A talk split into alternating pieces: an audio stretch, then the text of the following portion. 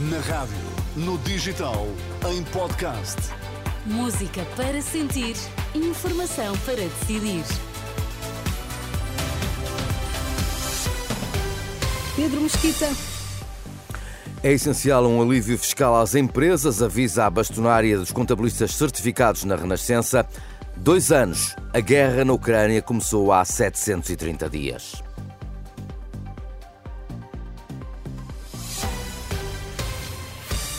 O próximo governo tem de dar um sinal de alívio fiscal às empresas. É um aviso da bastonária dos contabilistas certificados.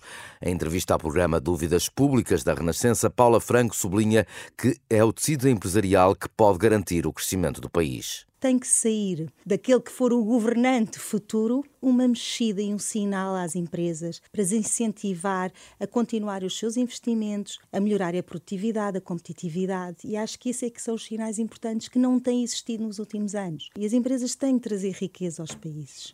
Depois, Paula Franco compara o choque fiscal prometido pela ADE à redução das tributações autónomas prometidas pelo PS. Eu sou muito favorável ao choque fiscal, à descida substancial do IRC, que é Estamos é mais proposta da AD. IRC de 21 para 15%. No caso da AD faz essa proposta para motivar as empresas para atrair mais investimento. Depois temos o PS que propõe uma redução das tributações autónomas, que também é no fundo uma redução de IRC. Aliás, se calhar até se traduz numa redução mais realista, são todas elas positivas.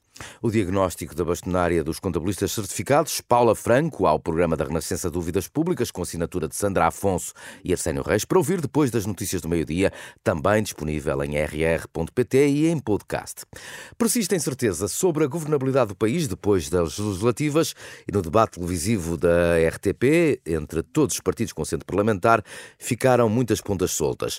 Na semana em que a expressão desobrigado obrigou Pedro Nuno Santos a uma clarificação das suas próprias palavras, o líder do PS explicou na última noite, com um pouco mais de detalhe, qual é o plano B se não ganhar e for possível uma solução, e não for possível, aliás, uma solução de esquerda. O PS não governará se ficar em segundo no quadro de uma maioria uh, de direita. Mas nesse cenário, o Partido Socialista não apresentará nem viabilizará nenhuma moção de rejeição.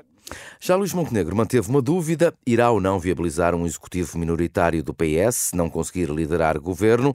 Luís Montenegro insiste nas condições já conhecidas. Eu coloquei aos portugueses aquelas que são as condições às quais estou vinculado nesta eleição, que são eu só serei Primeiro-Ministro e assumirei a liderança do Governo se vencer as eleições e sabem também qual é a minha política de alianças. Quanto à hipótese de uma maioria absoluta, somando os votos da AD e da Iniciativa Liberal, é desvalorizada pelo Chega. André Ventura insiste que Montenegro deve ser mais claro sobre o que pretende fazer, caso essa soma não lhe permita formar governo. Por seu lado, Rui Rocha aposta tudo numa coligação com a AD para formar governo e garante que a Iniciativa Liberal não aprovará qualquer governo liderado pelo PS. E o que a Iniciativa Liberal diz, muito claramente, é que não viabiliza um governo minoritário do PS. Isso é absolutamente claro. À esquerda, o Bloco, o Livre e o PCP mostram abertura para travar um governo de direita e ajudar Pedro Nuno Santos a formar governo, mas alertam, contudo, que na equação é importante conteúdo, como explica Mariana Mortágua. Só há uma solução de estabilidade e essa é uma solução com uma maioria à esquerda. Mas interessa também falar de conteúdos, porque é preciso não repetir e virar a página dos erros de uma maioria absoluta que deixou o país numa crise na mesma linha, Inês Souza Real, líder do PAN, sublinha que é necessário corrigir os erros do último governo de maioria. Agora, a análise de Luís Santos, na leitura deste especialista em comunicação da Universidade do Minho, o debate não foi completamente esclarecedor quanto à governabilidade depois de 10 de março. E porquê? Porque Pedro Nuno Santos uh, esclareceu com um pouco mais de detalhe, uh, se não tiver probabilidade de ter maioria, não inviabiliza um governo de direita, foi esta a frase que usou. Uh, portanto, com um pouco mais de detalhe a posição do Partido Socialista, mas Luís Montenegro não foi mais longe do que já tinha ido, sendo que num momento anterior Luís Montenegro teria dito ou terá dito de forma muito clara que não seria a AD a viabilizar um governo minoritário do PS. Essa afirmação fica no ar A análise de Luís António Santos, especialista em comunicação da Universidade do Minho, ouvido pela Renascença. Já lá vão 730 dias de guerra e Portugal mantém o apoio sem reservas à Ucrânia e pelo tempo que for necessário. Palavras do Presidente da República na mensagem que assinala os dois anos da invasão da Ucrânia pela Rússia. Marcelo Rebelo de Sousa manifesta profunda admiração pela coragem e determinação do povo ucraniano e condena a guerra injusta, ilegal e imoral provocada pela invasão russa. Desde 24 de fevereiro de 2022, admite-se que já tenham morrido mais de 500 mil pessoas e 14 milhões de ucranianos tenham sido obrigados a deixar as suas casas.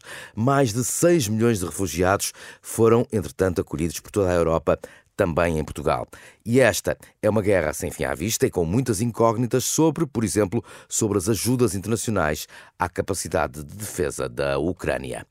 Contra a imposição da ideologia de género nas escolas, o movimento País Acordai pelas crianças, nossas crianças, organiza este sábado uma marcha silenciosa. Está prevista para as 15 horas eh, em Vila de Viana do Castelo, Braga, Porto, Lisboa e Faro.